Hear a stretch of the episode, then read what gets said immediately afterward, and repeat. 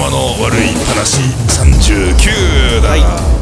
あのね、えー最近さあの、アニメってな、あのなんだ女の子がバンドやったりとか、はい。あとなんかこう歌のユニット組んだりとかって、はい。そういうのあるんじゃない、多いですね、うん。かなり。でアニメの中で歌ってるけど、はい。その人たちがなんか声優ライブみたいなのやると、そのアニメの格好をさ、まあ、してというかさせられてというか、はい。して歌ったりするじゃないですか、はい。まあ、でもちろん声当ててる本人たちは同じなんだから、はい。同じ歌が歌えるんだけど、はい。あの最近の楽器を演奏したりだとか、はい。あのすごい激しいダンスをしたりだとか、はい。そういうのがついててそっちにこう制作ついていけてないみたいな。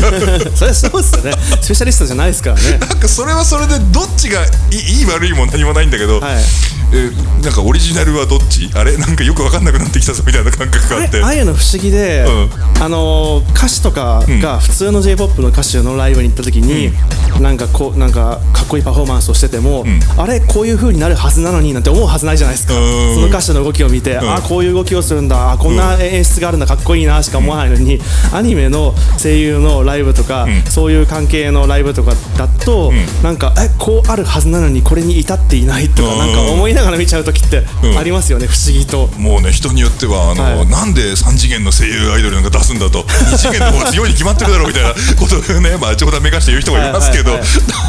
でもそのなんかいつの間にかで現実と2次元とこう、はい。工作というか反対側になってるような感じがねすごい面白いんだけど、なんか想像ししてるところにどうか人物が近づいていくかっていうところがあるんでしょうね。あのえー、マドカマギカのうん。クラリスとかはい。のライブでうん。顔を出さないっていうのを徹底したままライブをした時にはい。どうやるんだろうと思ったらん。なんかシシルエット影絵みたいにして踊って歌ったっていう時あのなんかその公式動画を見た時にはい。衝撃を受けてうでしかもみんな盛りすごい盛り上がってるんですよね。はい。あこれでいいんだっていうのがなんか びっくりしましたけど。これでいいんだっていうこの感想ははい。どうあるべきだと思ったの、いやわかんないですね。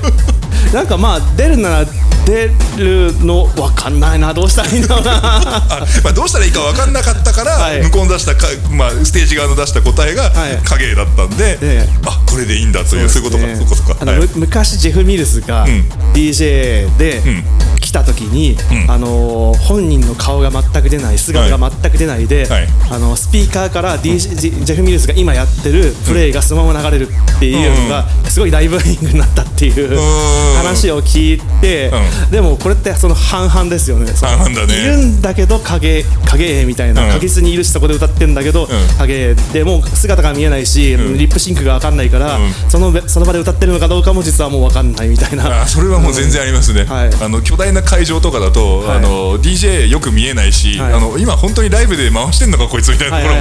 当然あるじゃないですか、はいはいはい。ね、あのそれでなくてもあのなんだ昔のアイドルもんとか口パクとかあったのに、ちょっとこの話はもうぜひだからするとすごいなんか深いのであれだけど、そうでいやでもその二次元。はい。まあ、二次元をどんどんこう追求するために今だはい。となんかあの初音ミクとか、はい。はいあとはなんかアイカツとかのイリュージョンライブみたいなのやるじゃない、はい。だからそうやってやると人はどこに残るの？みたいなところが。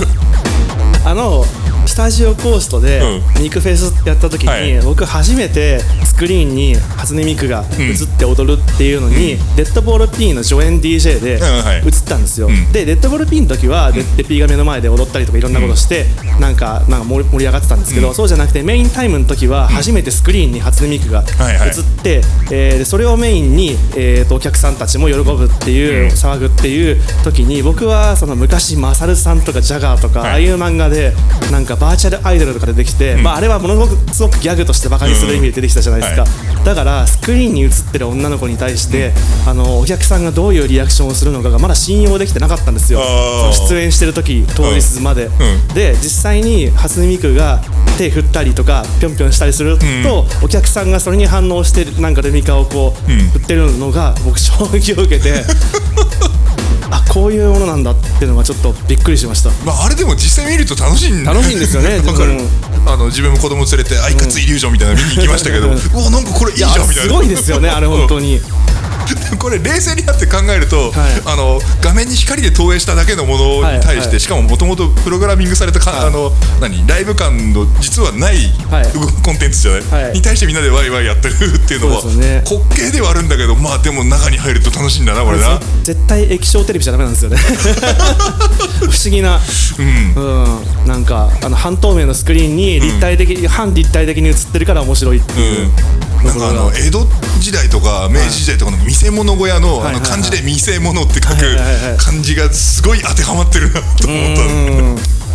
でそういうその女の子たちの綺麗な女の子たちが声優でライブするっていうので結構最近はなんかなんか強烈にいろいろ思ったのが、はい、あの獣フレンズの、はい、あのオープニングソングを、うん、えー、その声優の人たちが「あの M ステ」で歌いますと。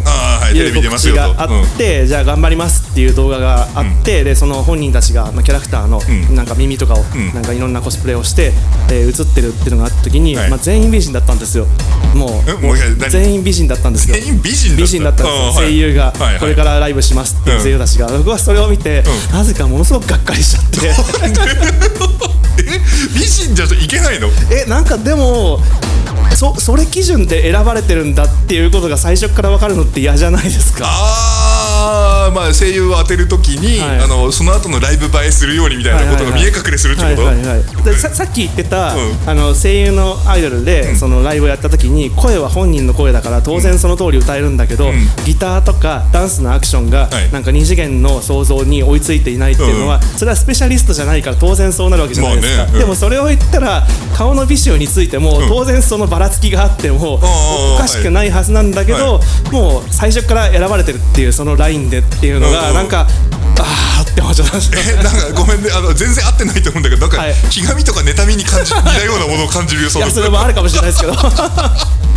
絶対あると思うんですけどでもなんかそれ感じちゃうんですよね。なんかもう完全にさっきさっきじゃないこの前言ってた、あの鉛筆で書いた線にはなんか本来は、あの厚さがあるべきであるかあるないべきであるかみたいな話ですけど、なんかもう完全に声だけで選ばれてほしいみたいな想像があるんですよね、多分。なんかもう声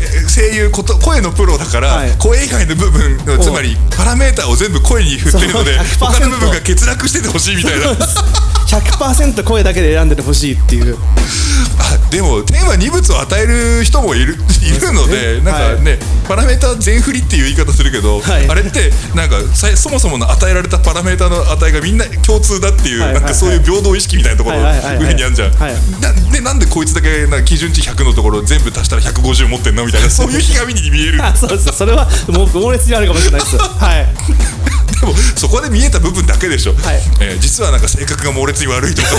あの生活能力が完全欠如しているとか、ね、すげえ忘れっぽくて何もできないとか、はいろいろ裏の部分があるかもしれないから。そういうひがみプラスアルファの話で。まだと、はい、はい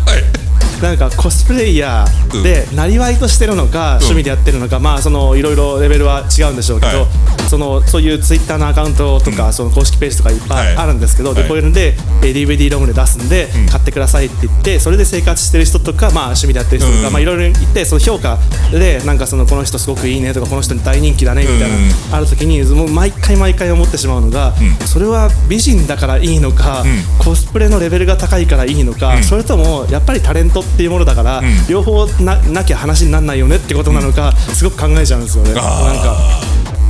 はい、なんだただコスプレしてればいいと思いやがってっていうふうな批評をする人とか 作品への愛がないだとかなんかそういう話ですか？考えちゃうんですよね。だからそのこの人キャラクター分かってるなってこういうとこまでこういうふうにしちゃうんだみたいな、そのコスプレのディティールの濃さが猛烈、そこだけ100%すごい人がいたとして、うん。うん、そんなに評価されないのかなって思うとなんかいろいろまあこれひがみですね。人間パラメーターのひがみですね。卑屈にしない方がいいと思うんだけどメーターでひぐみですね。みたいですね。いやでもなんか意外とこだわり持ってたりするじゃない、はい、作品愛でやってるのか、はい。はい、あのなんかこう着こなしする自分を褒めてほしい感なのかみたいなところもあるので、やっぱり見る人とやったあのコスプレしてる人の評価軸がそもそも違ってるとあんまり幸せな結果にならんよねっていうのはあるんじゃない？はい。なんか僕多分二重軸の評価での、ね、が苦手なんだと思うんですよね 一一つのパラメーターを単純にグラフを伸ばしてくれて100点みたいにしてくれた時にすごいって言いたいんだなって多分ねなんかこう縦の評価軸を見てる時にいきなり「だって世間を横で見てるよ」とか言われても ちょっと信じられないみたいな。分からないって横の意味が分からないみたいななっちゃってんだと思います。でも自分の中に持った軸はやっぱりそれ一番最初に考えちゃうじゃん、はい、ねあの、声優声で選ぶのか顔で選ぶのかとか そういう話だと思うんです、はい、